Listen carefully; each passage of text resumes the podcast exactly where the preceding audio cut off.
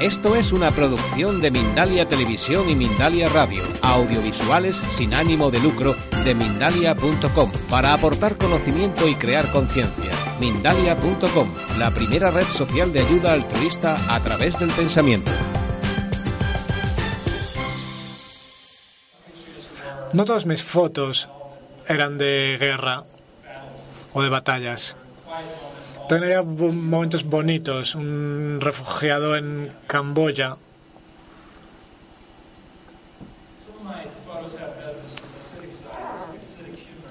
Algunas de mis fotos también son humorísticas. Esta es una de mis fotos favoritas de la princesa Lady Di.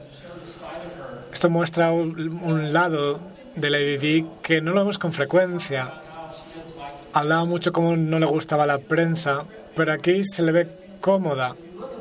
Si ves esta foto podéis ver como que le encanta la prensa. Y si hubiera desaparecido la prensa, habría estado triste y sola, porque realmente creo que necesitaba los medios de comunicación en su vida.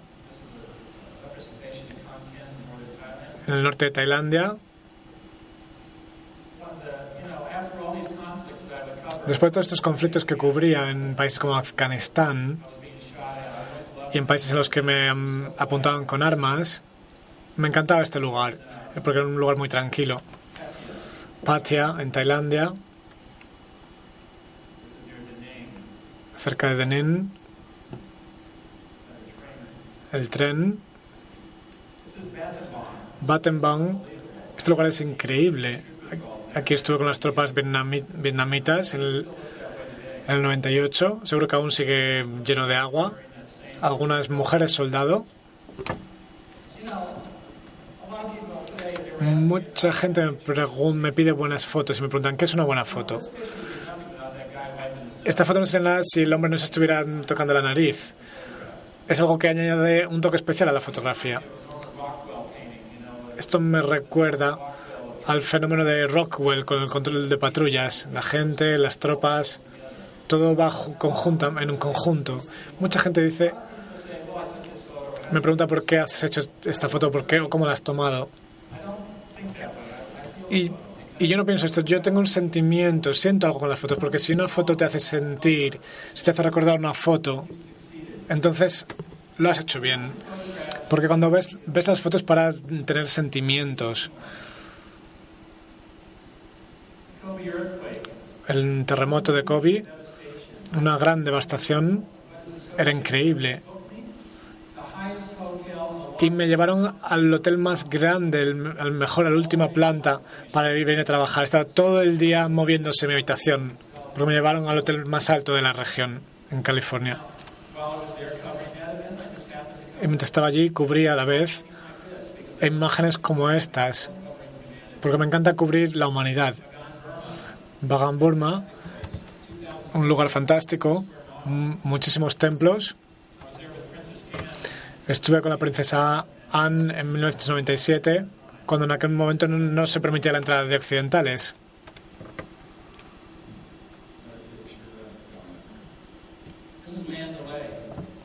Mandalay.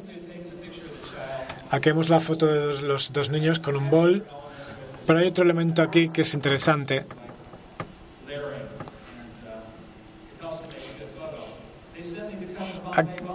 También fui a cubrir las bombas en Bombay. Pero ¿cómo tomas una foto cuando ya ha sucedido, ya ha pasado un suceso? Así que tomé esta foto que estaban buscando bombas. Todas estas fotos eran para Associated Press. Bangladesh, un ciclón. Murieron muchísimas personas. Y lo que me encanta de esta foto es que es parte de una historia que cubrí y me comunicaron después que alguien había visto mi historia y donó 25 mil dólares para este hospital de niños tras ver mi foto. Y esto me hizo sentir bien. Jerusalén. Como os digo, estuve en todas partes después de la guerra del Golfo. A las 8 de la mañana, Saddam dijo que iba a lanzar sus misiles. Casi me, me asesinaron Dos personas fueron detrás mía con un cuchillo y me rescató mi taxista. refugiados en, Af en Afganistán. Esto me trajo también un gran reconocimiento por parte de la empresa.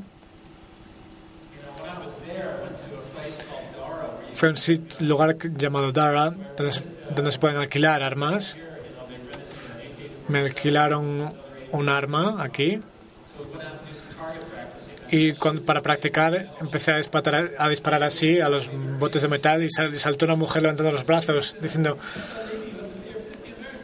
Y luego me dijeron de broma, si la matas te pagaremos 50 dólares.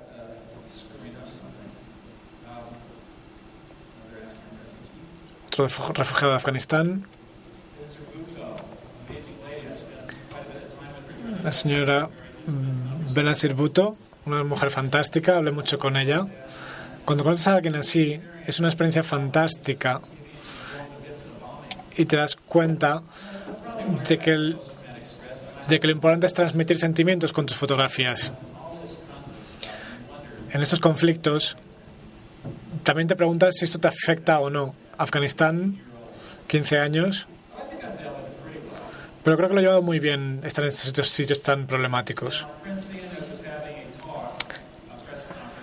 En una conferencia sobre Camboya, Camboya,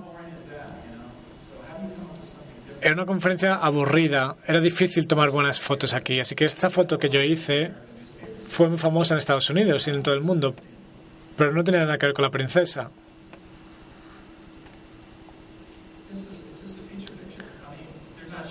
En esta fotografía no están disparando, es un momento tranquilo. Esto no está tranquilo, estamos patrullando, estaban patrullando. ¿Y qué es lo que hago cuando hay un tiroteo? Pues voy y hago fotos. Yo me, me metí aquí y dije, hola, soy americano, ¿puedo hacer fotos mientras, están, mientras hay un tiroteo? Me dicen, ¿tú eres tonto? Ahora mismo hay un tiroteo por aquí o estás entre criminales y preguntas si puedes hacer fotos. Este hombre no está bien, pero mi pasión es tan fuerte para hacer fotos Nadie tenía fotos mm, mm, de los jamares rojos. Y yo quería hacer estas fotos, pero casi me secuestraron. Y mi conductor de moto me salvó.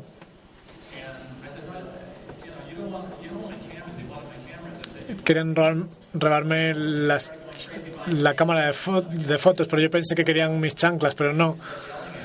Lo que querían era la cámara de fotos y casi me secuestraron.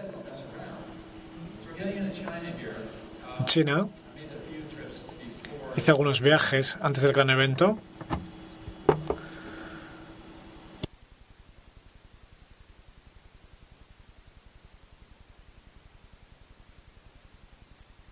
Gorilas Mariachis en Beijing. La plaza de Tiananmen. Fui a la embajada china en Bangkok. Me dijeron, no va a ser una buena idea darte un visado en esta ocasión. Así que decidí ir a Hong Kong para tener un, otro pasaporte norteamericano para poder entrar. Y otros países hacían lo mismo con los pasaportes. Así que fui y pensé que me iban a arrestar al momento.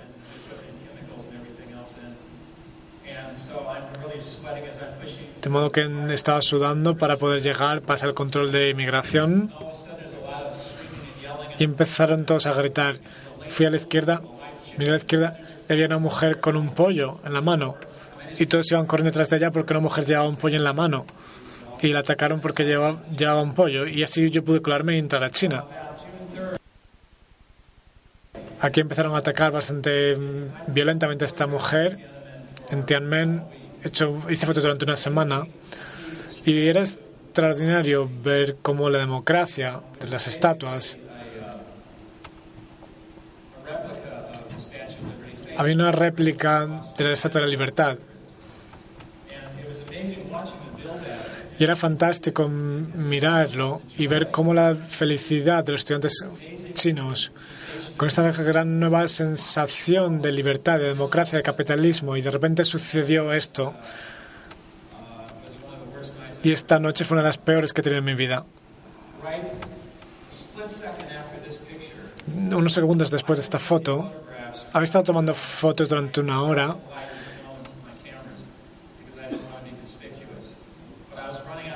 me estaba quedando ya sin baterías, sin pilas, me quedaba sin flash.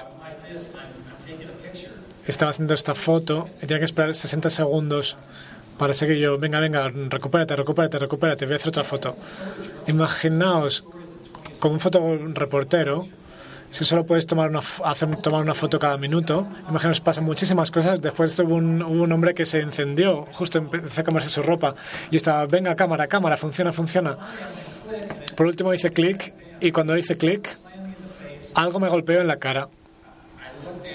Miré abajo, tenía sangre en todas partes, mi cámara había desaparecido, había desaparecido, había desaparecido el, todo, todo el equipo que llevaba, en mi objetivo, estaba lleno de sangre. Y vi que vino, vino un soldado y dijo, me rindo. Y todo el mundo lo miró, se acercaron y empezaron a matarle. Y había un soldado muerto en el suelo al que le había hecho la foto.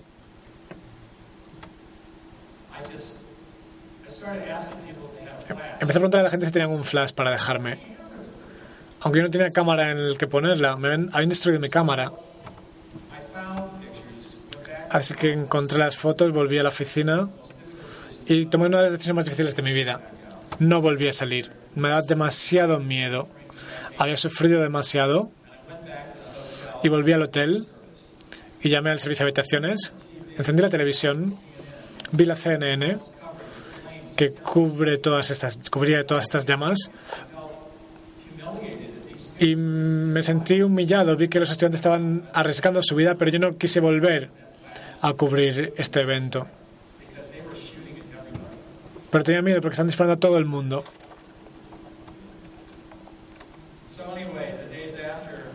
Unos días después, la gente iba por las calles disparando a todo el mundo.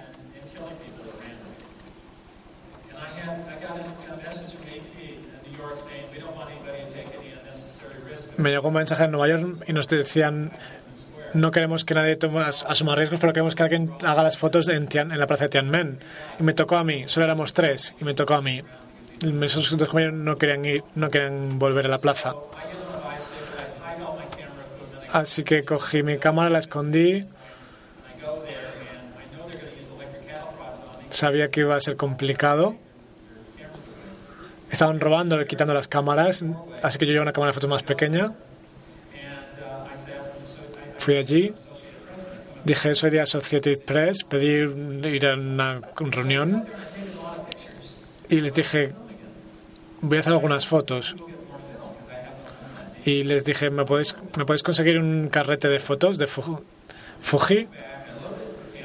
Volvió esta persona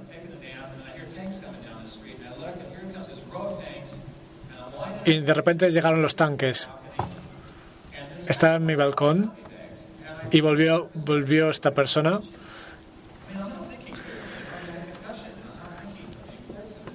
Y no pudo hacer tantas fotos como quería, pero sí que hice una, dos y tres fotos, 30 segundos, y dije, estas fotos no van a valer, no van a ser buenas. Pero tuve un milagro. Las fotografías al final eran buenas. Cuando fui a la oficina al día siguiente, teníamos telegramas de todo el mundo. Y casi destrocé esta foto, casi, la casi me la cargo, pero al final conseguí hacer una buena foto ha sido una de las más icónicas de la historia. Ni siquiera sé cómo sigo aquí vivo. Ha sido una experiencia fantástica, he conocido mucha gente excelente. Esto tiene un efecto muy profundo en mi vida. Es una relación de amor-odio. Pero en el otro lado de la moneda hay tantos efectos positivos. En el 20 aniversario estuve en, en, en un boulevard en la zona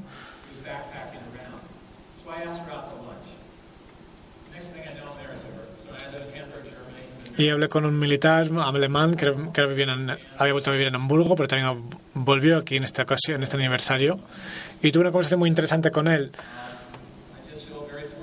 Y sentí que tenía mucha suerte. Me sentía afortunado porque yo sigo hablando. Estuve en Hong Kong durante dos semanas y era fantástico. Me sentía como si hubiera renacido otra vez. Pero no soy un genio, solo soy la persona que tuvo suerte de hacer esta foto.